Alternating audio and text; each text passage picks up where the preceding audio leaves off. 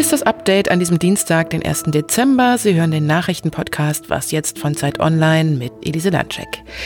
Ich spreche heute über Deutschland auf seinem langen Weg zur Digitalisierung, darüber, wie es werden könnte, zu Weihnachten mit der Bahn zu fahren und dann noch übers Wetter. Schließlich ist heute meteorologischer Winteranfang. Redaktionsschluss für diesen Podcast ist 16 Uhr. Wir sind immer noch weit entfernt davon, den Schulunterricht so zu digitalisieren, äh, wie das notwendig ist. Wir sind immer noch weit entfernt davon in der Verwaltung, die digitalen Standards zu erreichen, die andere, etwa in den baltischen Staaten, seit vielen Jahren als selbstverständlich ansehen. Wirtschaftsminister Altmaier hat recht. Und wir haben es spätestens gemerkt, als im Frühjahr die Schulen geschlossen wurden. Das mit der Digitalisierung läuft insgesamt, aber vor allem in der Bildung in Deutschland immer noch nicht so geschmiert, wie es eigentlich sollte. Online-Präsenzunterricht per Videokonferenz zum Beispiel, wie es in Finnland üblich ist, gab es bei uns so gut wie gar nicht. Und die Kommunikation zwischen Eltern, Lehrern und Schülern ist immer noch viel zu kompliziert, denn es fehlt an der richtigen Software und an der richtigen Hardware. Wie das in Zukunft besser werden könnte, darüber hat heute die Bundesregierung bei ihrem Online-Digitalgipfel beraten. Vorgestellt wurde zum Beispiel eine neue vom Hasso-Plattner-Institut entwickelte Schulcloud, über die Lerninhalte jederzeit von jedem Computer, Tablet oder Handy abgerufen werden können und über die man sich auch zum gemeinsamen Lernen per Video zum Beispiel verabreden kann. Aber Bildung war nur ein Aspekt des Digitalgipfels. Kernthema war das Thema Nachhaltigkeit, also wie wir mit digitalen Mitteln nachhaltiger leben und wirtschaften können. Apps, Sensoren und Robotik können zum Beispiel in der Landwirtschaft helfen. Da gab es dann auch ganz konkrete Vorschläge, das fand ich ganz interessant, denn da wurde eine App vorgestellt, die Pflanzen auf der ganzen Welt von Krankheiten und Schädlingsbefall heilen könnte. Also nicht die App heilt die Pflanzen, sondern sie kann dabei helfen. Und Bauern und Bäuerinnen können da drin ein Foto von den erkrankten Pflanzen hochladen und die künstliche Intelligenz, die im Hintergrund arbeitet, erkennt dann die Pflanze und die Krankheit und rät, was dann zu tun ist.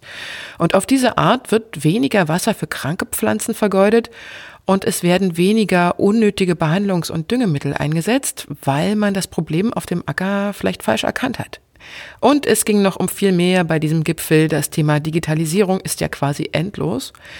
So sollen zum Beispiel Beschäftigte auf den digitalen Plattformen, wie zum Beispiel den gerade boomenden Lieferdiensten, besser vor Ausbeutung geschützt werden. Das hatte Arbeitsminister Hubertus Heil schon im Vorfeld des Gipfels angekündigt. Also keine Billiglöhne mehr, sondern angemessene Bezahlung und eine ordentliche Sozialversicherung. Und da dürften sich jetzt nicht nur große digitale Marktplätze und Essenslieferanten angesprochen fühlen, sondern auch Fahrdienste, Plattformen für Textarbeit, Programmierung und kreative Tätigkeiten.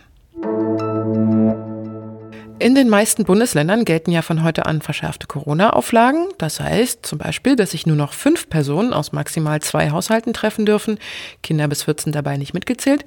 Aber zu Weihnachten sind dann wieder zehn Personen erlaubt. Das heißt also, man kann die Verwandten besuchen fahren und in kleinem Kreis feiern.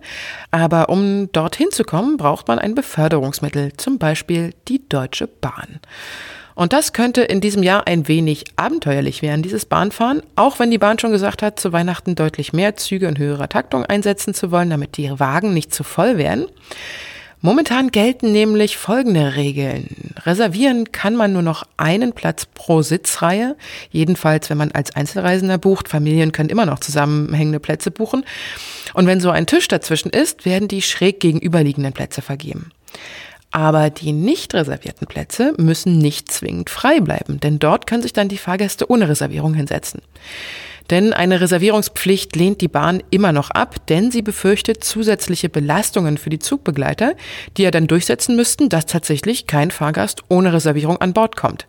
Der Fahrgastverband ProBahn gibt allerdings noch Tipps, wie man am besten reisen kann, ohne sich in den überfüllten Zügen dann zu drängeln. Zum Beispiel sollte man lieber zu Randzeiten fahren, also nicht dann, wenn alle unterwegs sind, zum Beispiel direkt am 24. Dezember. Und wer reserviert, der sollte am besten Sitzplätze an den Enden der Züge auswählen. Dort ist es oft leerer als Platz in der Mitte. Und das gilt natürlich auch für Leute, die dann ohne Reservierung einsteigen. Man kann in großen Städten mit mehreren Bahnhöfen, wie zum Beispiel Berlin oder Hamburg, auch an Bahnstationen vor dem Hauptbahnhof einsteigen. Dann ist das Gedränge in den Waggons meistens auch nicht ganz so groß. Und ansonsten hilft es ja gegen die Aerosole immer noch eine FFP2 oder FFP3-Maske im Zug zu tragen. Ist natürlich bei einer Bahnfahrt, die dann mehrere Stunden dauert, auch nicht besonders angenehm. Ich habe tatsächlich heute früh mein Ticket für die Weihnachtsfahrt reserviert und ich bin schon ziemlich gespannt, wie voll es dann tatsächlich wird. Ein Autofahrer hat in der Fußgängerzone von Trier zwei Menschen getötet und mehrere weitere Menschen verletzt. Der Fahrer ist festgenommen worden und hat sich dabei gewehrt, so die Polizei. Es handelt sich um einen 51-jährigen Deutschen aus dem Raum Trier. Sein Motiv oder die Hintergründe zu dem Vorfall waren bis Redaktionsschluss heute noch unklar. Für heute Abend gegen 19 Uhr hat die Polizei eine weitere Pressekonferenz angekündigt. Und die Bundeskanzlerin hat den Betroffenen in Trier bereits ihr Beileid ausgesprochen. Die Kurzarbeit hält die Zahl der Arbeitslosen in Deutschland in der Corona-Zeit niedrig. Laut Bundesagentur für Arbeit waren im vergangenen Monat knapp 2,7 Millionen Menschen erwerbslos gemeldet, also 61.000 weniger als im Oktober. Und das trotz des neuen Teil-Lockdowns. Der Vorstandschef der Bundesagentur für Arbeit, Detlef Scheele, erklärt das so. Es sind weniger Branchen betroffen. Es gibt keine Schließung von Kitas und Schulen. Das ist sehr bedeutsam, weil Menschen zur Arbeit gehen können und es gibt keine Grenzschließungen. Das heißt, Lieferketten sind auch nicht unterbrochen, sodass das zwar ein Lockdown ist, aber nicht der, den wir aus dem Frühjahr kennen und auch die Rahmenbedingungen, unter denen er stattfindet. Gleichzeitig haben aber über eine halbe Million Unternehmen zusätzlich im November Kurzarbeit angemeldet, also deutlich mehr noch als im Oktober. Schwierig bleibt auch die Lage für Auszubildende. 61.000 junge Menschen suchen immer noch eine Lehrstelle. Was noch? Ständig geht es ja in der Welt immer nur um Krisen und Krankheiten. Da kann man zwischendurch ja auch mal ganz banal übers Wetter sprechen. Heute ist nämlich meteorologischer Winteranfang und ganz pünktlich dazu hat es heute im Süden und Westen Deutschland tatsächlich auch geschneit also so ein bisschen, ne? also so ein Zentimeter bis vier Zentimeter.